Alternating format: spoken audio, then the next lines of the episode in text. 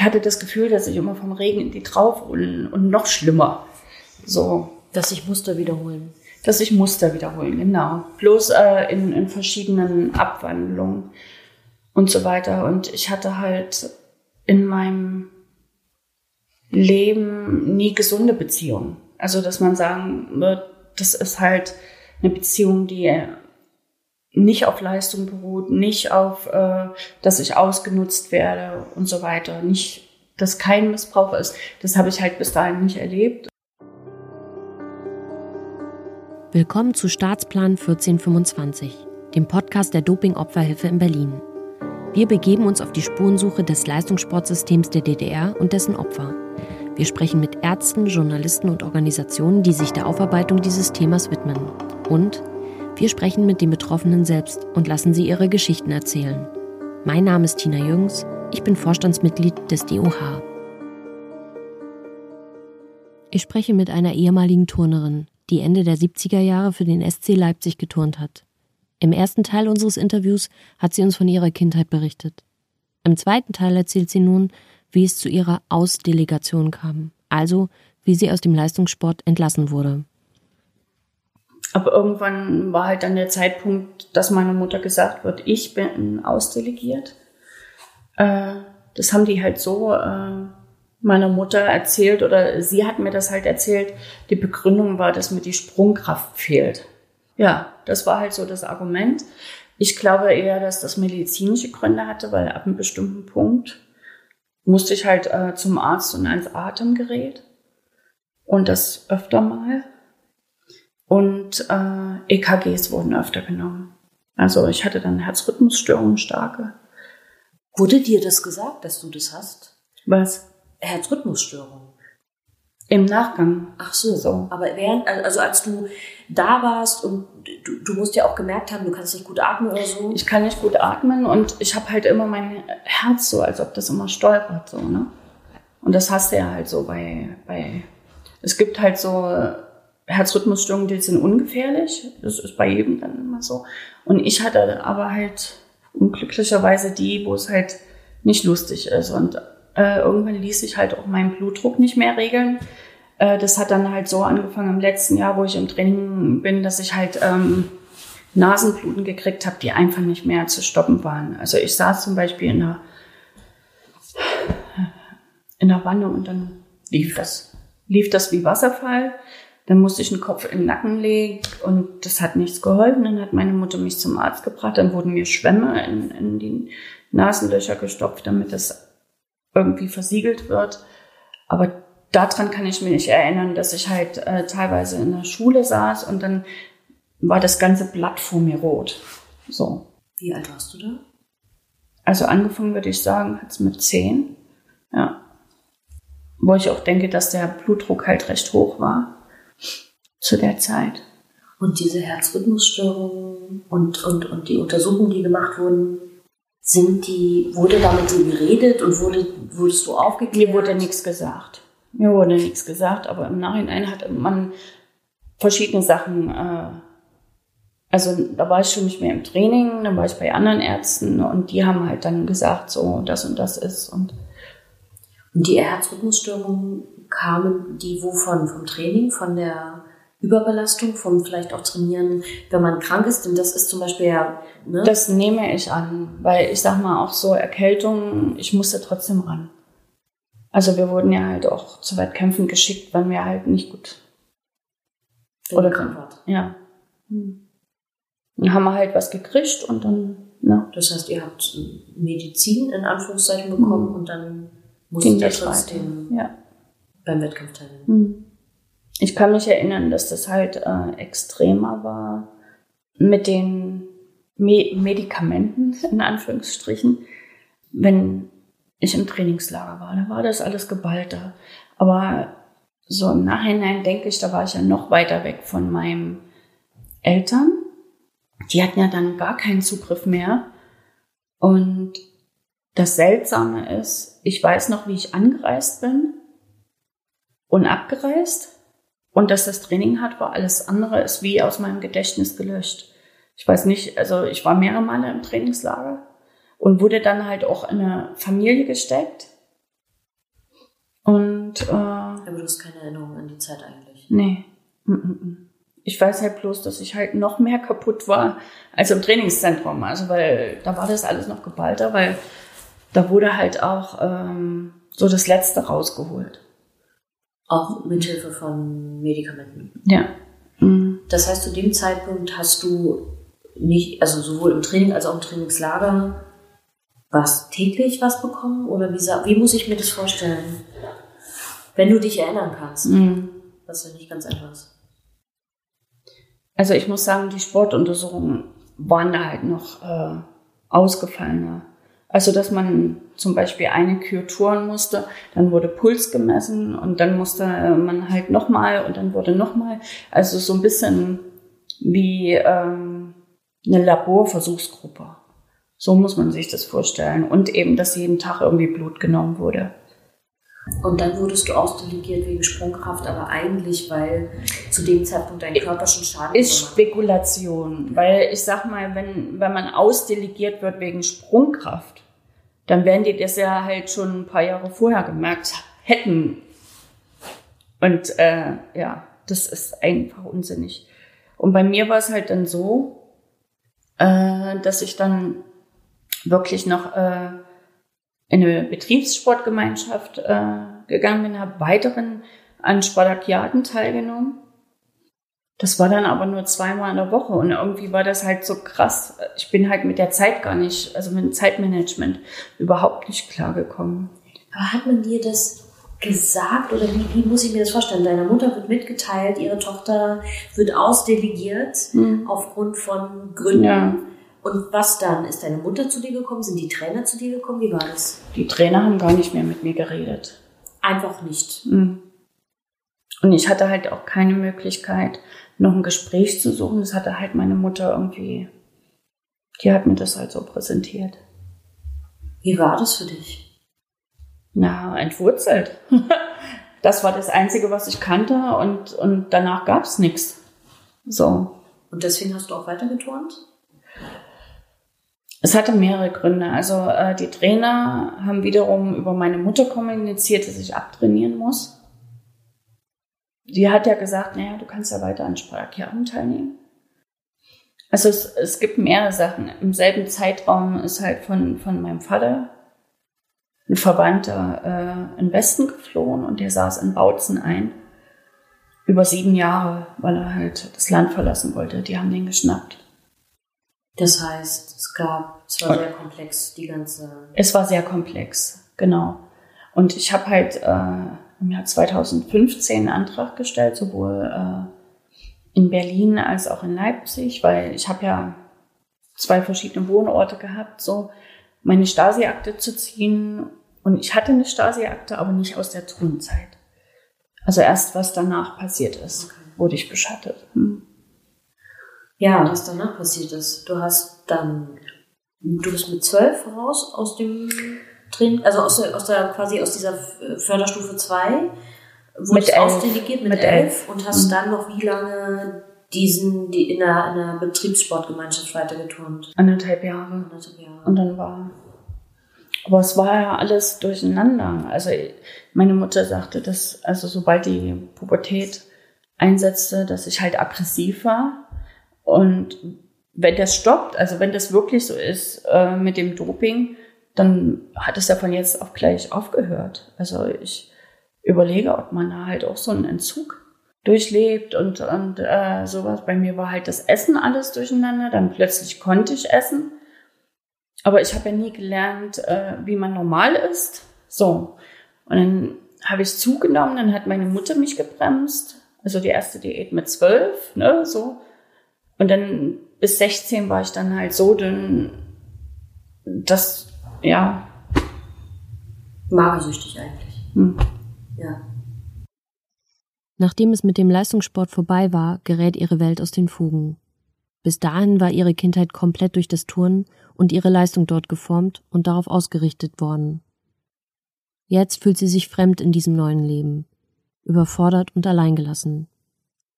Ihr Körper zeigt erste Anzeichen, die durch das harte Training, die Essenskontrolle und die Dopingmittelvergabe verursacht wurden.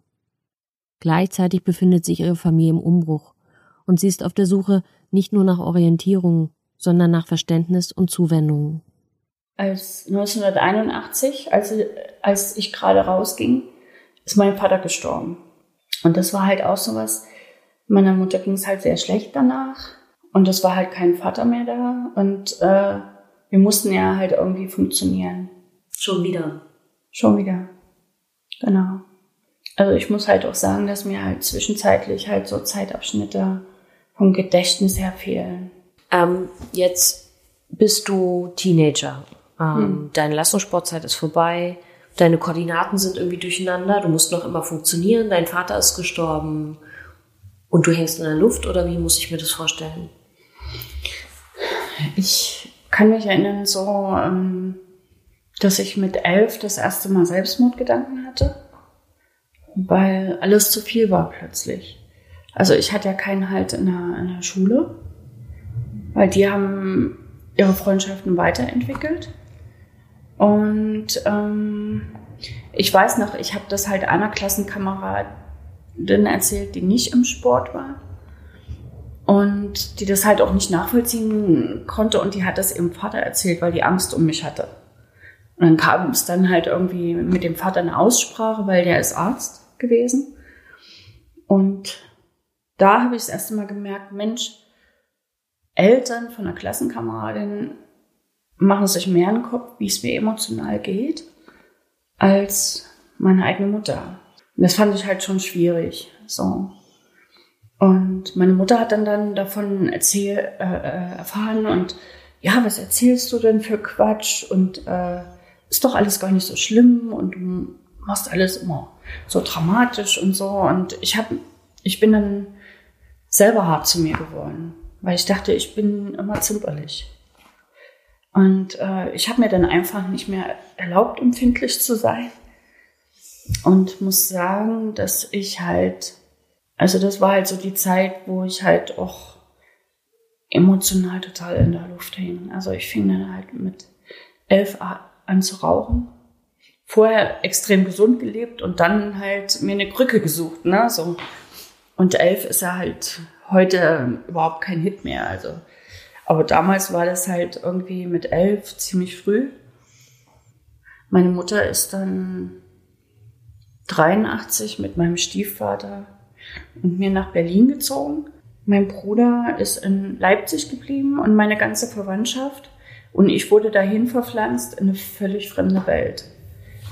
Und für die, die das äh, Interview hören, die, die aus dem Osten sind, wissen, dass die Berliner die Sachsen überhaupt nicht leiden können. Also das war halt, äh, es gab halt sogar im Osten ein Lied darüber, was ich jetzt hier nicht singen werde. Aber ähm, ich kam da an und ich war wie ein Außerirdischer. Also ich hätte mir auch ein Blaulicht aufsetzen können, so auffällig war ich mit meinem Dialekt und dann dort in eine Klasse einzusteigen und also es war brutal und meine Eltern waren damit beschäftigt, ihre Ehe zu bauen und ich war irgendwie über. Sie musste mich halt mitnehmen, weil ich noch nicht volljährig war, aber es war jetzt kein Interesse da. Und ich war halt relativ äh, schutzlos ich muss halt auch sagen, durch die Medikamente, die ich damals ähm, bekommen habe, war halt auch äh, mein Hormonhaushalt total durcheinander. Und das wirkte, fing an, sich jetzt halt auszuwirken. Und ich war halt auf der Suche nach Vertrauenspersonen. Ne? Also meine Eltern sind dann halt auch in Urlaub gefahren und haben halt ihr so äh, versucht, mich so weit wie es möglich halt war, auch mit ja, dass ich glücklich werde oder so. Aber wenn ich mir Fotos halt von damals angucke, gucke ich eigentlich nie entspannt oder dass ich, dass mich das äh, aufgefangen hätte. Die Pubertät ist für die meisten Jugendlichen eine Gefühlsachterbahn, eine große Suche nach Orientierung und Vorbildern. Was aber macht ein junges Mädchen, das ihre Kindheit in einem System zugebracht hat, das nur auf Leistung und Funktionieren ausgerichtet ist und von physischer sowie psychischer Gewalt geprägt war. Ein Mädchen, das sich in einer neuen und für sie fremden Welt zurechtfinden muss. Das nach Zuwendung sucht, aber bis dahin fast ausschließlich Zweckbeziehungen kennt. An dieser Stelle berichtet sie mir von einem Campingurlaub mit Kollegen ihrer Eltern, bei dem sie als 14-Jährige über Stunden missbraucht und vergewaltigt wird, aber lebend davon kommt. Sie spricht mit niemandem über diese erneute Missbrauchserfahrung. Auf ihren Wunsch habe ich diese Passage weggelassen. Weil ich mich niemandem anvertrauen konnte, habe ich halt außerhalb gesucht. Ich bin dann halt mit 16 von zu Hause ausgerissen und habe mich halt durchgeschlagen. Und in Berlin gab es damals auch selbst im Osten Möglichkeiten. Also und ich bin dann halt so an so eine Satanistengruppe geraten, die halt äh, möglichen Unsinn äh, gemacht hat und wo sich eben, wo, wo Leute eben auch sich wieder das Leben genommen haben oder Selbstmord gefährdet. Also das ist halt so irgendwie, ich hatte das Gefühl, dass ich immer vom Regen in die Traufe und, und noch schlimmer. So. Dass sich Muster wiederholen. Dass sich Muster wiederholen, genau. Bloß äh, in, in verschiedenen Abwandlungen und so weiter. Und ich hatte halt in meinem Leben nie gesunde Beziehungen. Also, dass man sagen wird, das ist halt eine Beziehung, die nicht auf Leistung beruht, nicht auf, äh, dass ich ausgenutzt werde und so weiter, nicht, dass kein Missbrauch ist. Das habe ich halt bis dahin nicht erlebt und durch meinen Lebensstil, den ich dann hatte, ich bin von zu Hause abgehauen, habe dann halt so mit mir und Not noch meine Ausbildung gemacht. Und das war halt auch eine Ausbildung, die ich eigentlich nicht machen wollte. Also ich habe halt als erstes habe ich halt gelernt Baumschulgärtner, weil halt nichts anderes übrig war. Ne, so. Also für mich hat immer noch Sport existiert. Und als es dann plötzlich hieß, ja, denk dir mal einen Beruf aus, dann habe ich so hatte gar keine Vorstellung, was mir liegt, außerhalb von Sport oder, ne? Und habe dann halt irgendwas gemacht. Habe dann auch die Ausbildung abgeschlossen und danach kam dann halt so 88 der richtige Absturz. Was also, heißt richtiger Absturz? Na, ich war dann halt so im Alkohol drin und in Schmerztabletten, dass eine Abhängigkeit entstand. Hab dann ähm, manchmal also mir fehlen ganze Teile halt davon und ich habe halt neun, ähm, 89, kurz bevor die Mauer aufging, auch ein Kind verloren im vierten Monat. Wahrscheinlich auch aufgrund, dass ich halt selber so kaputt war. Also ich habe zu dem Zeitpunkt 48 Kilo gewogen. Und bei mir war halt alles kaputt. Also ich hatte schon in der Pubertät Nierensteine, Nieren Kollegen und sowas. Und äh, ich habe mich immer gewundert, warum halt so viel, warum ich immer so krank bin. So. Und meine Mutter hat mal so aus Witz gesagt, ja, was du dir alles holst oder was du alles hast. Also immer hast du irgendein Zipperlein, so, ne?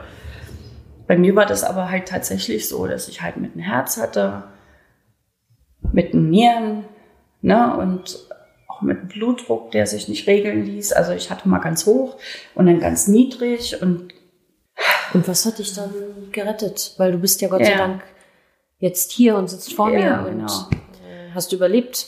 Ja, als ich eigentlich an dem Punkt war, wo ich hätte auch sterben können oder so, war ich halt gerade auf der Straße und es kamen halt wirklich so drei Leute vorbei, äh, die Christen waren und die haben mich halt faktisch haben mir Hoffnung gegeben und äh, gesagt, dass es halt auch noch ein anderes Leben gibt. So. Und ähm, haben mir, damals war es ja so, dass äh, Kirche nur offiziell existierte und das waren aber halt Christen, die sich halt auch so in Wohnungen treffen und äh, also es war jetzt nicht sehr staatskonform. Mhm. Und die haben mir eine Adresse gegeben und ich bin da halt dann dahin. Dann, ja, habe ich so meinen Weg mit Gott gefunden. Und dann hat halt eigentlich so ein Heilungsprozess eingesetzt. Auch wenn der Heilungsprozess begonnen hat, begleiten Sie die Erfahrungen Ihrer Kindheit täglich. Das umfasst sowohl die Aufarbeitung der psychischen Verletzungen als auch die Auswirkungen des harten Trainings und der Dopingmittelvergabe. Ich muss halt sagen, es war halt sehr schwierig, weil ich 1991 ist mein Sohn geboren ich war 21 und hatte aber halt schon diese Geschichte schon. Ich hatte jetzt halt auch so dieses Problem, es war halt schon von Anfang an eine Risikoschwangerschaft. Ich hatte halt sowas äh, eine vorzeitige Plazenta-Ablösung und halt auch äh, so eine Zysten äh, in der Plazenta.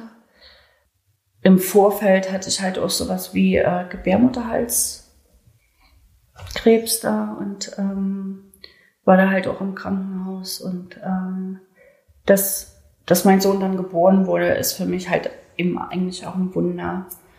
Leider ist er halt auch betroffen, äh, dass er halt verschiedene Krankheiten hat, die heute wahrscheinlich in Verbindung stehen. Mit dem, was du als mhm. Kind, als, genau. als Sportler in der DDR weil ich halt, Weil ich halt schon immer mit den Unterleib Schwierigkeiten hatte. Wann fing das an mit den Unterleibsgeschichten? Also ich muss halt sagen, dass ich halt sehr spät meine Periode gekriegt habe. Also nicht vor, bevor ich 15 war. Und da war ich halt schon raus aus dem Sport. Und ich sag mal, wenn man halt so ein junges Mädel ist, man vergleicht sich ja. Und äh, die, die aus, aus meiner Schule halt äh, nicht im Sport waren, die haben die alle mit 11, 12 schon gehabt. Und äh, ja, bei mir ging es mit 15 los und selbst dann halt sehr unregelmäßig und, äh, und auch die Fehlgeburt vorher. Also das ist alles irgendwie, dass ich denke, eine gute Voraussetzung war das nicht. Es ist ja von anderen ähm, Dopingopfern bekannt, dass das ganze Thema, also bei Frauen, dass das ganze Thema äh, Fruchtbarkeit, Kinder mhm. bekommen, ähm, der Hormonhaushalt, Menstruationsprobleme ja. und so weiter dadurch stark beeinflusst worden sind. Und wenn du das jetzt schilderst mit der Fehlgeburt und auch mit den Komplikationen deiner Schwangerschaft, mhm. äh, mit den Komplikationen, den gesundheitlichen, die dein Sohn hat, mhm. das, und du bist ja auch staatlich anerkanntes Dopingopfer, mhm.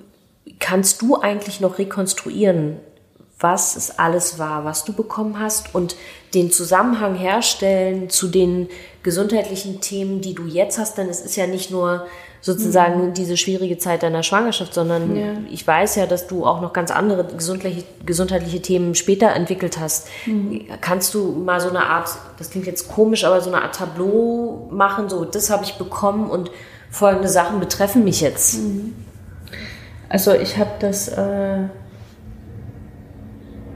äh, Oral-Turinabol bekommen und das ST646. Magst du mal erklären, was das ist? Mhm. Äh, also dieses Oral-Turinabol sind, äh, sind halt männliche Steroide. Ich denke, ich habe das halt schon in einer anderen Dosierung bekommen als andere Sportarten. Aber das Hauptding, denke ich, war halt so dieses andere Medikament und nach ich habe halt mit einem Mediziner gesprochen und der sagte, selbst in der DDR gab es ja halt so ein Medikamentengesetz. Und selbst da war dieses Medikament nicht zugelassen, weil bis dahin war das halt nur an Tieren erlaubt, in der LBG an Kälbchen. Und damit wurde rum experimentiert. Ich, ähm, ich habe Wachstumshemmer bekommen, also so dass sich die Wachstumsfugen viel schneller schließen. Und damit du klein bleibst. Damit ich klein bleibe, weil Turner äh, sind halt nicht über 1,65. Also ich kenne keine Turnerin, die über 1,65 ist. Und ich denke halt so, dass wir halt sowas bekommen haben, was die Psyche beeinflusst. Ich weiß aber nicht was, weil ich habe halt ähm,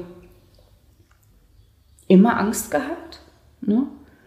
Und dann habe ich mich, da kam halt so, vor allen Dingen nach dem Trainingslager, so eine Zeit, wo ich einfach halt so mich viel mehr fokussieren konnte und, und äh, konzentrierter war. So.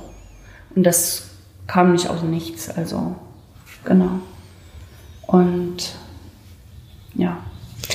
Und wenn, also ich meine, mal davon abgesehen, dass das ja ein Akt der Körperverletzung ist, ja, mhm. ähm, Minderjährigen äh, solche Medikamente zu geben. Wenn du sagst, auch ein mhm. Medikament, das äh, zu dem Zeitpunkt gar nicht zugelassen war an Menschen, mhm.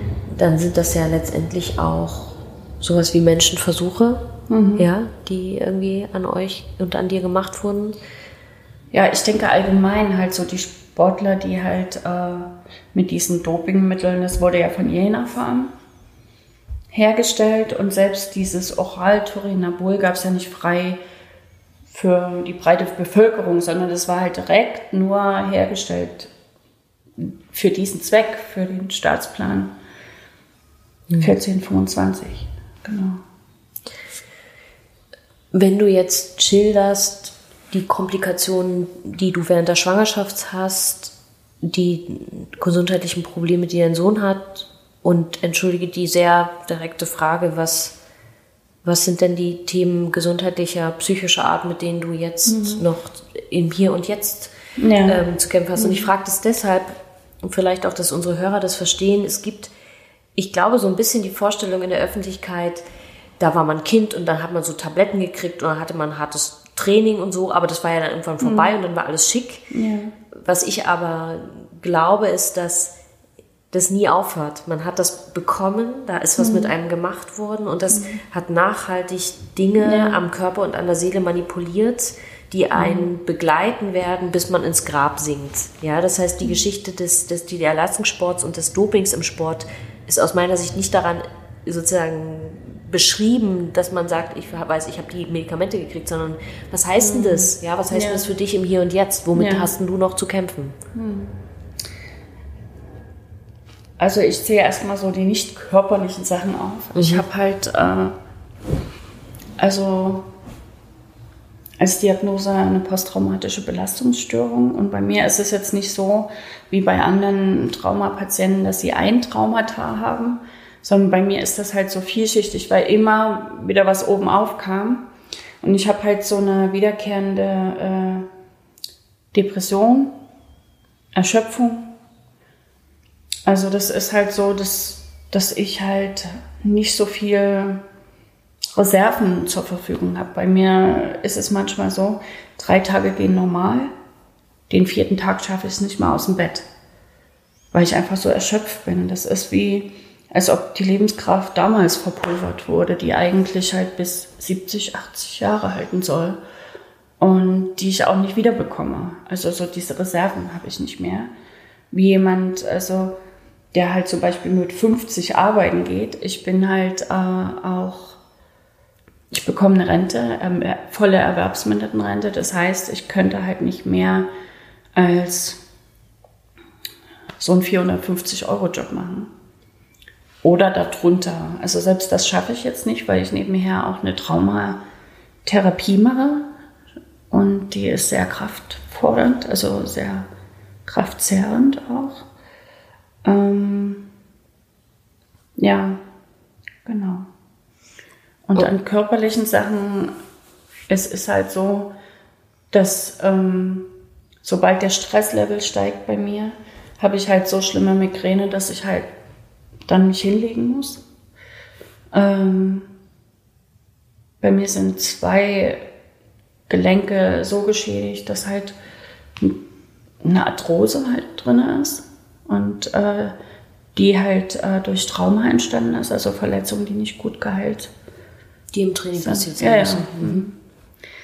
Und damals war es halt so, dass, dass man oft, weil die Schmerzgrenzen und die Leistungsgrenzen so, so übertreten wurden,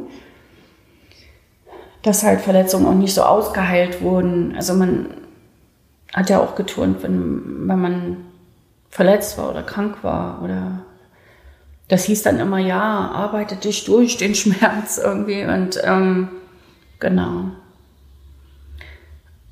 Also im Moment ist das halt ein bisschen besser, aber ich hatte halt eben auch so stressbedingt, dass der Blutdruck schwer in den Griff zu bekommen war, entweder zu niedrig oder zu hoch oder dass ich halt äh, Panikattacken habe, die sich ja auch so anfühlen, so Kurzatmigkeit und wo man halt so ein, ja, eigentlich Todesangst hat. Und äh, ich sag mal so, dieses tritt jetzt zur Zeit und zur Unzeit auf. Also da, wenn man es gerade nicht gebrauchen kann, so ne, in der Öffentlichkeit oder so.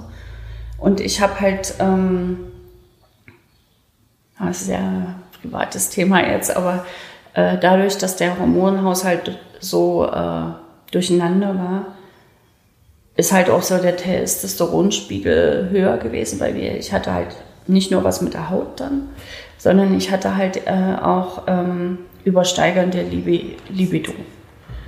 Und ähm, ja, also ein gestörtes Sexualleben. So. was halt nicht immer einfach ist. Genau. Und dass diese Themen, die du schon als Kind hattest, das Thema mit deinem Herz und dann auch das mit Nieren und solche Sachen, mhm. das ist weiterhin auch noch da. Also bei mir ist es halt so, dass halt ich eher das, so das Problem habe, äh, eine posttraumatische Belastungsstörung. Da ist es halt so, dass man halt ständig auf Toilette rennt, weil dieser Anspannungslevel so hoch ist.